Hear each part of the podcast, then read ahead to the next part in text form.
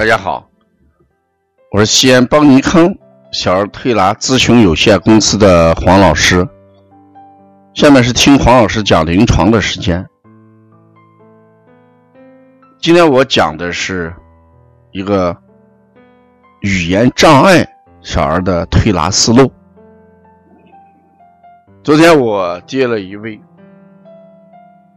三岁多的一个男孩儿他这个语言只能说个别语词，而且呢说的不大清楚，爸爸妈妈叫的也不是很清晰，而且呢他这个很少与人去交流，你给他说什么，他好像不在乎，你给他东西，他也拿，但是。他连你忘都不忘，你从他手里要东西，要不过来。那这个孩子出现这种情况，家长很着急，也走了好几家医院，也做了多种的测试跟检查，嗯，没有统一的定论。那遇到这种孩子，我们做小儿推拿调理，应该做哪些方面的这个手法？首先要把握这么几个东西。我们讲言为心声。首先，孩子讲话一定与心有很大的关系。心主神明，孩子这个心力好。注意力集中，对周围的东西和物品感兴趣，他就会把他感兴趣的东西通过语言表达出来。他之所以不说话，他没有要表达的东西在内心里边，这就导致他语言障碍。这是首先要考虑心的问题。其次，我们要考虑气的问题。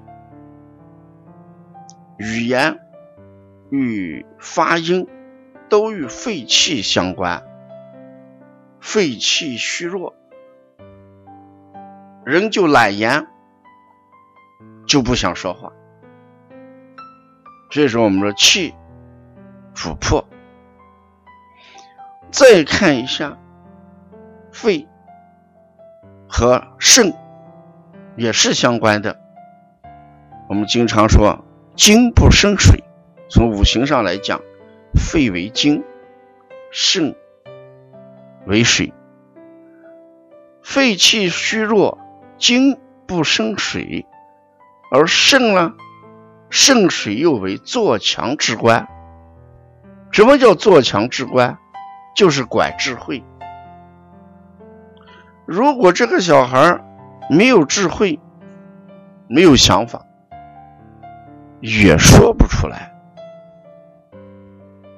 再看一下脾的问题，在五脏里面，脾土呢，主要提供什么？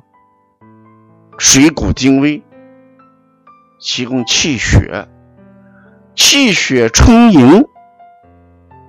人的神经系统得到了气血的濡养，所以人的神经功能、语言功能、行为功能、想象功能、思维功能都会正常。是从这一点上来讲，语言障碍我们往往要从心、肝、脾、肺、肾几个点上去综合调理。所以我配的方子就是健脾养血益气啊，呃温肾，然后是益智开阴。你看这一连串都写上了，所以补脾脾阳，肾疏，心疏，肝疏，肾疏，这些穴位。都是扶正，语言障碍是弱者的表现，所以我们通过扶正就能改善这种情况。这是一种情况。